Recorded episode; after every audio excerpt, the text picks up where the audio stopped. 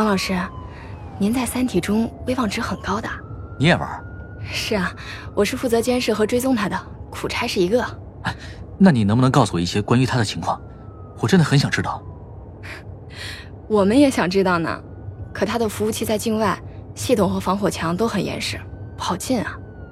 我们现在只是知道他是非盈利的，而且游戏软件的水平很高，甚至可以说高的不正常。还有其中的信息量，你也知道更不正常了。这哪像一个游戏啊？那你说这里边会不会有什么，嗯，貌似超自然的迹象？这我们倒是觉得没有。参加这个游戏编程的人很多，遍布世界各地，开发方式肯定使用了某种很超前的开发工具。至于那些信息，真有些您说的超自然了。不过我们还是相信史顿那句名言：这一切肯定都是人为的。我们的追踪还是有成效的，很快会有结果。《三体》宇宙授权，刘慈欣原著，喜马拉雅出品，七二九声工厂配音，《三体》广播剧第一季第九集《无解》。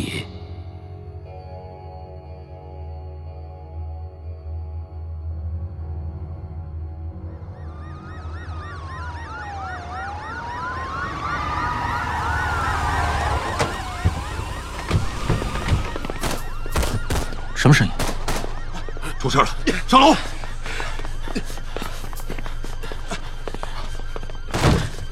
是宇飞！大家都先别动，凶手在楼下。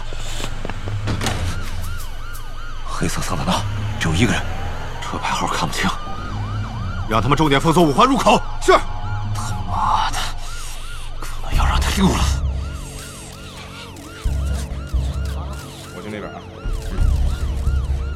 对方开了五枪，打中三枪。申宇飞开了两枪，都没有打中。魏成，你好像无所谓。那人可能是来杀你的。这儿拍几张照。好。我能怎么样？哦，我知道，OK 了。到现在，对他我其实是一无所知。我不止一次劝他，把生活过得简单点。可，想想当年长老劝我的话吧。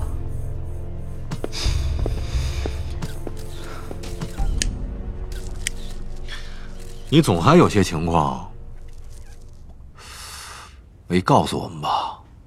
嗯，有些事我懒得说。那你现在可得勤快点了。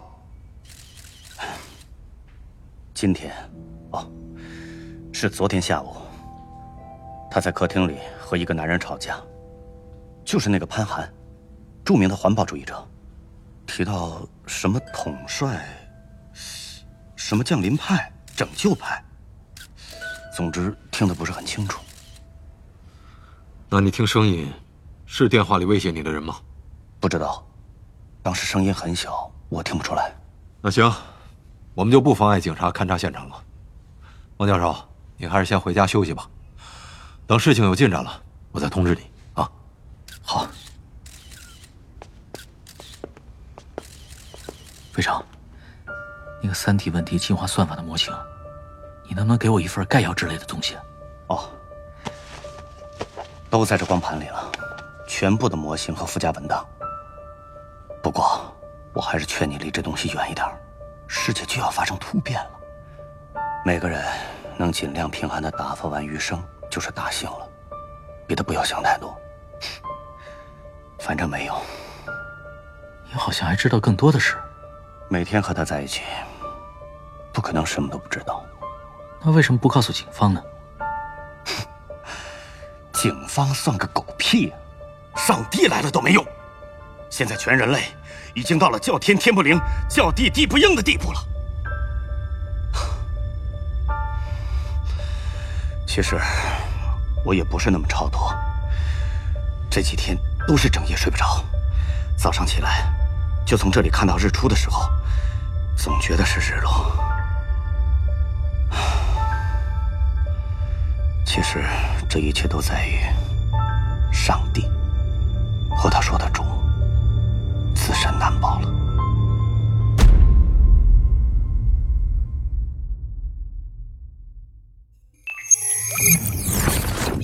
欢迎进入第二集。三体》。没什么变化吗？嗯，那座金字塔又恢复到了东方的样式了。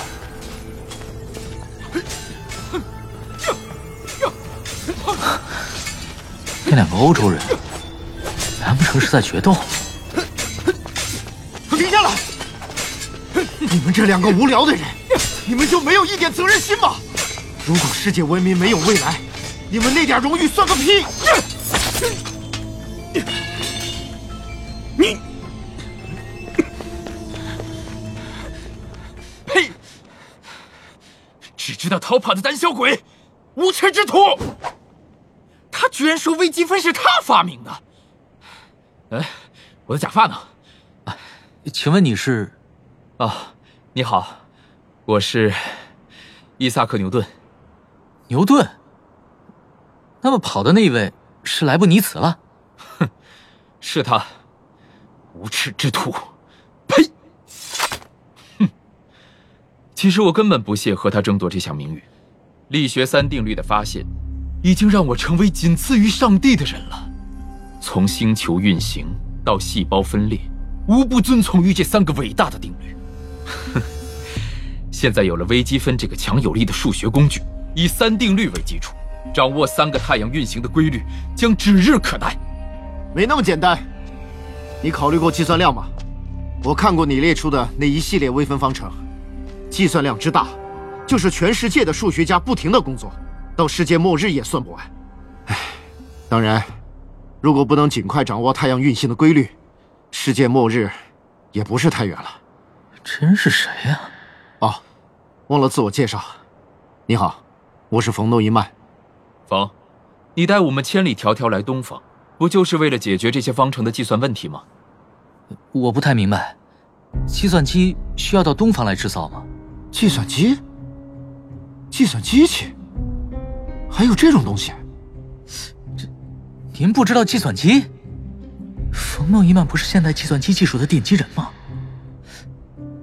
那，你打算用什么来进行那些海量计算呢？用什么？当然是用人了。这世界上除了人之外，难道还有什么东西会计算吗？可您说过，全世界的数学家都不够用。我们不会用数学家的，我们用普通劳动力，最少要三千万人。普通人，三千万。不，我要是没理解错，这是一个百分之九十的人都是文盲的时代。你要找三千万个懂微积分的？有一个川军的笑话，你听说过吗？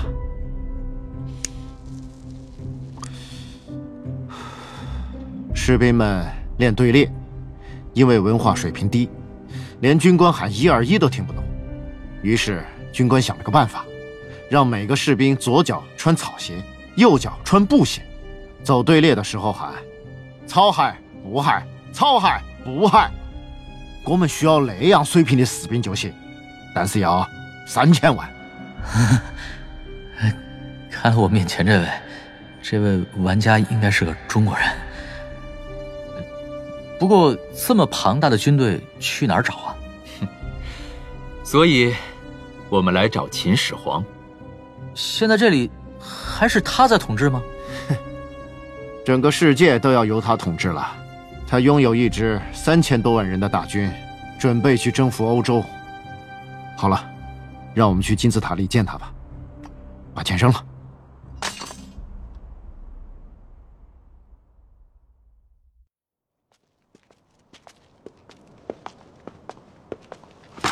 什么人？我们要见皇帝。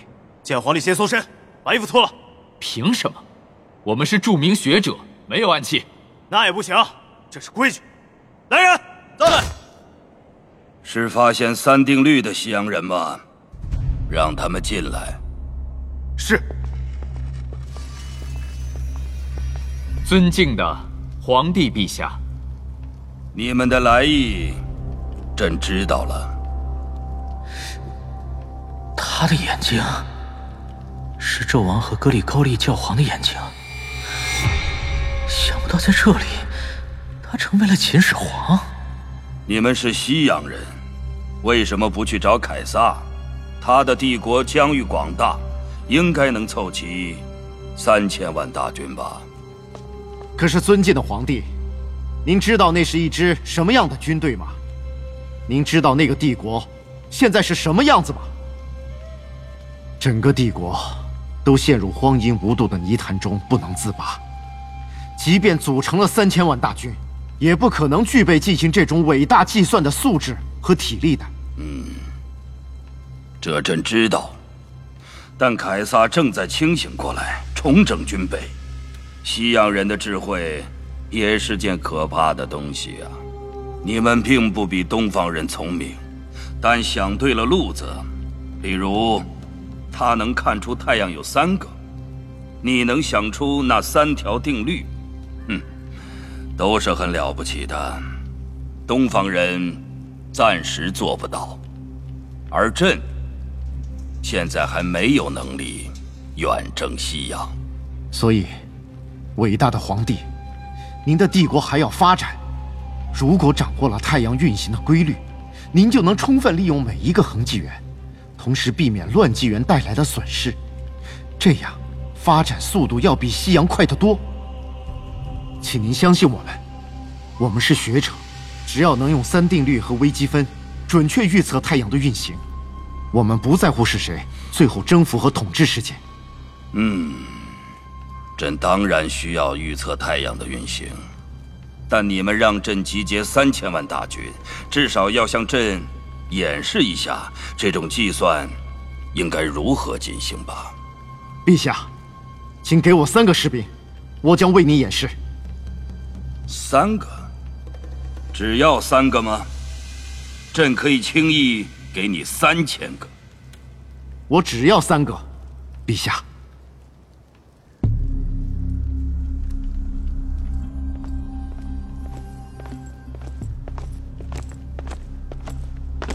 这是你要的三个士兵。谢陛下。我不知道你们的名字。前面这两个人，你们两个负责信号输入，就叫入一、入二吧。是。至于你，负责信号输出，就叫出吧。是。这样，你们站成一个三角形，出在顶端，入一和入二是底边。对。就这样。嗯，你让他们呈楔形攻击队形不就行了？牛顿，你手里的小旗是哪里来的？哈哈，这是分给他们三个的。这三白三黑的六面小旗，你们每人一白一黑。是。好，现在听我说，出，你转身看着入一和入二。如果他们都举黑旗，你就举黑旗；其他情况你都举白旗，明白了吗？明白。好，现在开始运行。入一、入二，你们每人随意举旗。是。两人出黑，所以输出是黑。好，再举。入一出白，入二出黑，所以输出是白。对，再来。入一出黑，入二出白，所以输出是白。嗯，很好，运行正确。陛下，您的士兵很聪明。嗯，这事儿傻瓜都会。你能告诉朕，他们在干什么呢吗？这三个人组成了一个计算系统的部件，是门部件的一种，叫雨门。嗯。雨门，哼，真是够郁闷的。好，继续吧。现在，我们构建下一个部件。你出，只要看到入一和入二有一个人举黑旗，你就举黑旗；如果两个人都举白旗，你就举白旗。明白了吗？明白。好孩子，你真聪明。门部件的正确运行。你是关键，好好干，皇帝会奖赏你的。下面开始运行，举，好，再举，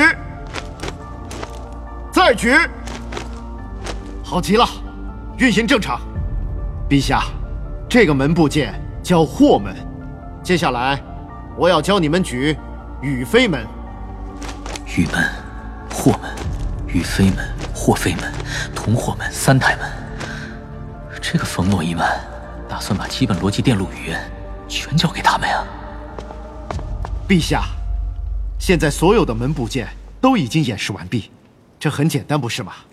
任何三名士兵经过一小时的训练，就都可以掌握。他们不需要学习更多的东西了吗？不需要。我们组建一千万个这样的门部件，再将这些部件组合成一个系统，这个系统就能进行我们所需要的运算，解出那些预测太阳运行的微分方程。这个系统我们把它叫做……呃，叫做计算机。哎，这个名字好。整个系统实际上就是一部庞大的机器，是有史以来最复杂的机器。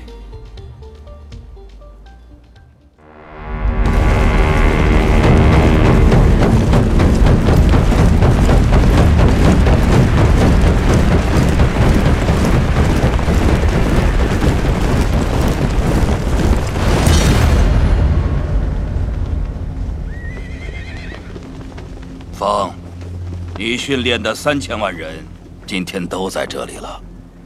陛下，您的军队真是举世无双，竟然能在短短三个月的时间就完成了如此复杂的训练。虽然整体上复杂，但每个士兵要做的都很简单。比起以前那个为粉碎马其顿方阵进行的训练来啊，哼，这算不了什么。那么，请陛下发出您伟大的号令吧。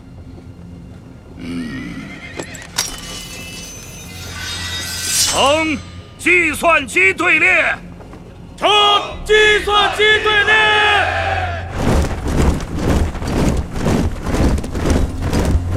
整整三十六平方公里啊！由三千万人组成的计算机主板，真是开了眼了。陛下，我们把这台计算机命名为“秦一号”，请看，那里，中心部分是 CPU，是计算机的核心计算元件，由您最精锐的五个军团构成。对照这张图，您可以看到里面的加法器、寄存器和堆栈存储器，外围整齐的部分是内存。您再看那条贯穿整个阵列的通道，还有那些在通道上待命的轻骑兵。那是系统总线，负责在整个系统之间传递信息。呃，远处的那是什么啊？哦，那是外存。哥白尼给它起了个名字，叫做硬盘，是由三百万文化程度较高的人构成的。您上次坑儒时把他们留下是对的，他们负责记录运算结果。当然，他们最大的工作量是作为虚拟内存，存储中间的运算结果。哦，这儿，您看，离我们最近的地方是显示阵列，能显示计算机运行的主要状态参数。陛下稍等，这么高的直卷是什么？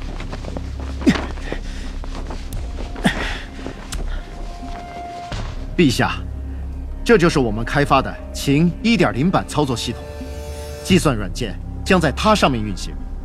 也就是说，阵列是硬件，纸上写的是软件，硬件和软件就如同琴和乐谱的关系。陛下，您看我手里的这卷纸，它就是用数值法解那一组微分方程的软件，将天文观测得到的三个太阳在某一时间断面的运动矢量输入进去，它就能为我们预测以后任意时刻太阳的运行状态。我们这次计算。将对以后两年太阳的运行做出完整预测，每组预测值的时间间隔为一百二十小时。嗯，那就开始吧。好，奉圣上谕旨，计算机启动，系统自检。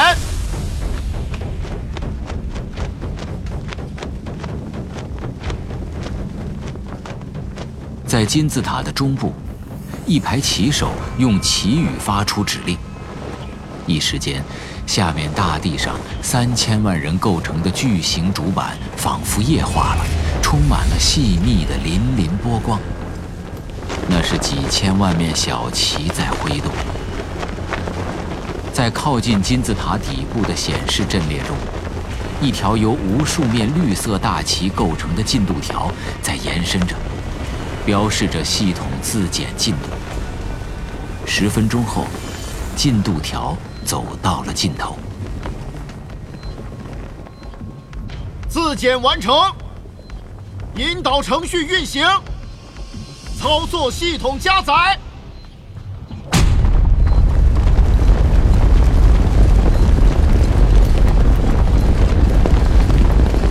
大地上，贯穿系统总线上的轻骑兵快速运动起来，总线立刻变成了一条湍急的河流。这条河流沿途又分成无数条细小的支流，渗入到各个模块阵列之中。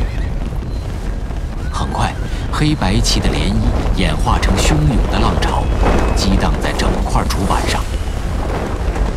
中央的 CPU 区激荡最为剧烈，像一片燃烧的火药。突然，仿佛火药燃尽，CPU 区的扰动渐渐平静下来。最后，竟完全静止了。以它为圆心，这静止向各个方向飞快地扩散开来，像快速风动的海面。最后，整块主板大部分静止了。显示阵列中，出现了闪动的红色。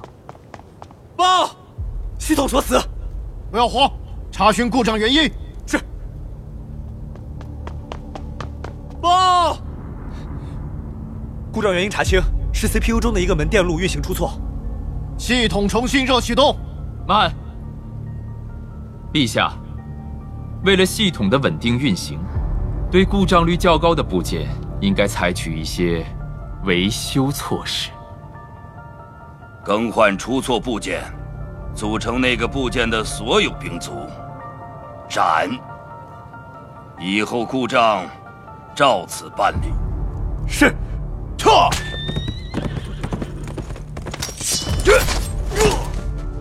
嗯，你替换他。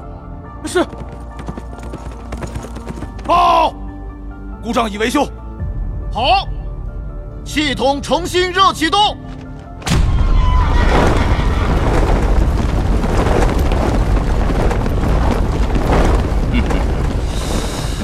嗯真是有意思啊！每个人如此简单的行为，竟产生了如此复杂的大东西。欧洲人骂朕独裁暴政，扼杀了社会的创造力。其实，在严格的纪律约束下，大量的人合为一个整体后，也能产生伟大的智慧。伟大的始皇帝。这是机器的机械运行，不是智慧。这些普通卑贱的人，都是一个个零。只有在最前面加上您这样一个一，他们的整体才有意义。恶心的哲学！如果到时候按你的理论和数学模型计算出的结果与预测不符，哼，你我可就连零都不是了。嗯。不错，那时候你们可真的什么都不是了。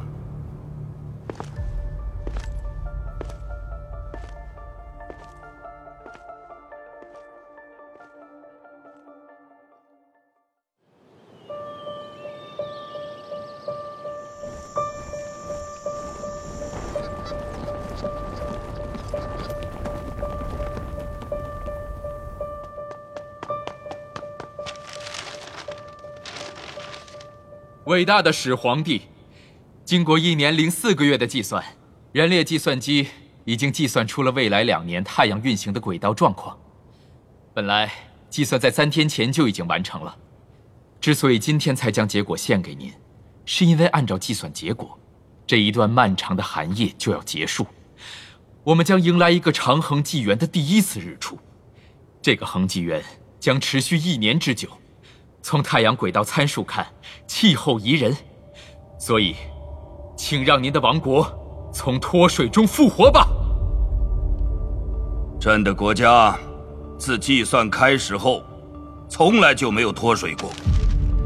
朕倾大秦之国力来维持计算机的运行，已经耗尽了所有储备。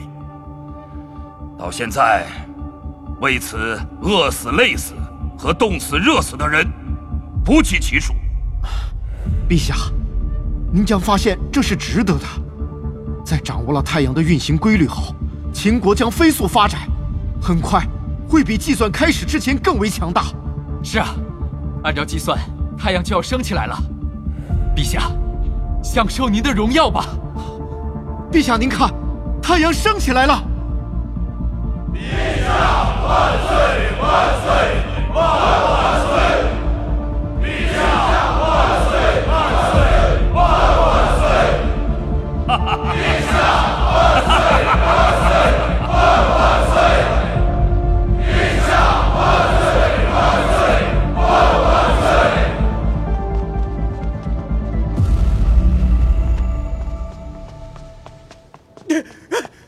圣上，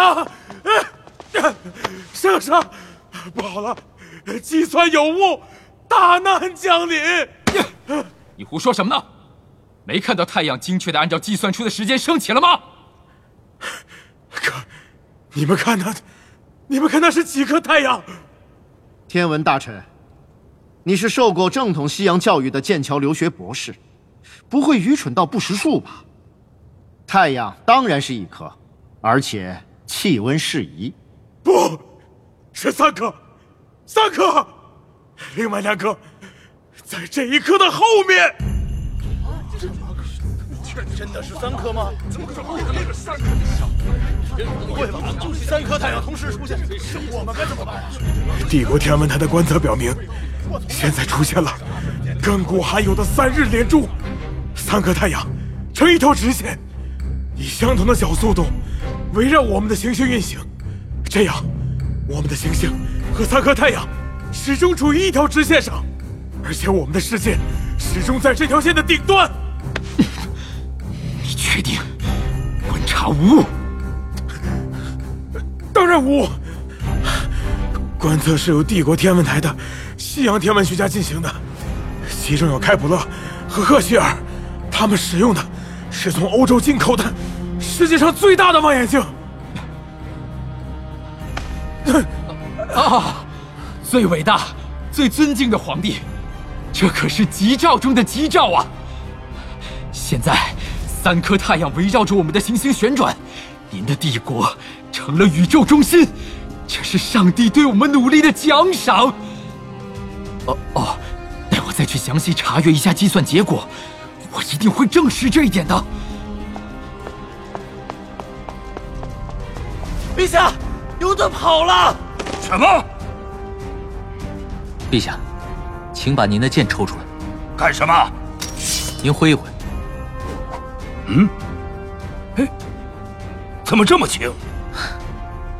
游戏的微装具不能模拟失重的感觉，否则我们也会感觉到自己轻了许多。哎，这怎么回事啊？下边，下面看见哪个人？又来了！怎么会这样？这这怎么回事？陛下，整个太阳成一线，直对我们的行星，它们的引力以相同的方向叠加到这里，也就是说，我们整个星球都会被吸向太阳。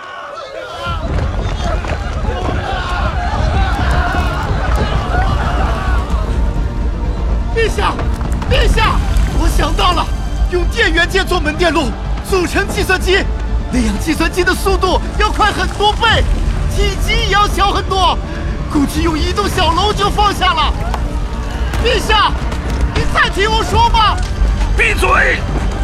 朕杀了你！两块巨石将秦始皇夹在中间，碎石和血肉横飞，惨不忍睹。但汪淼没有听到相撞的巨响，周围已经一片死寂。由于空气散失，声音也不存在了。漂浮在空中的人体在真空中血液沸腾，吐出内脏，变成了一团团形状怪异的东西。由于大气层消失，天空已经变得漆黑。从三体世界被吸入太空的一切反射的太阳光，在太空中构成了一片灿烂的星云。这星云形成了巨大的漩涡，流向最终的归宿——太阳。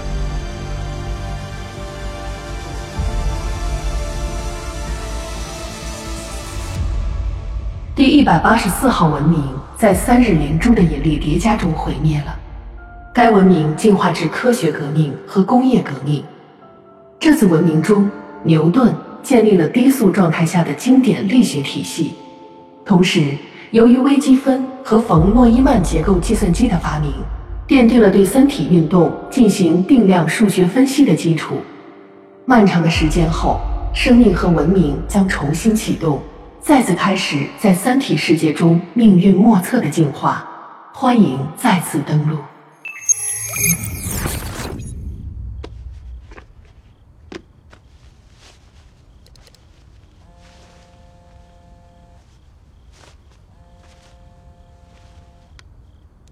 喂，您好，首先感谢您留下了真实的电话，我是三体游戏的系统管理员。啊，你好，请问您的年龄？学历、工作部门和职位，这些您在注册时都没有填。这些与游戏有关吗？您玩到这个层次，就必须提供这些信息。如果拒绝，三体将对您永久关闭。好吧，我叫汪淼，今年四十岁，博士，主要研究的是纳米材料，现在在纳米中心上班。很好，王教授，您符合继续进入三体的条件。啊。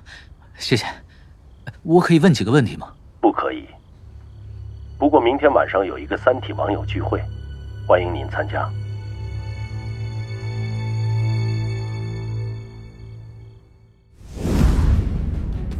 已经来了六位客人了，按照主办人提供的信息，你应该是最后一个。在他们面前，你要尽量表现的极端些。三体仅仅是个游戏吗？三体世界是真实存在的，在哪？真的有。欢迎进入三体世界。哼，上帝是个无耻的老赌徒，他抛弃了我们。三体游戏的目的很单纯，就是为了聚集像我们这样志同道合的人。从今以后，我们就是同志。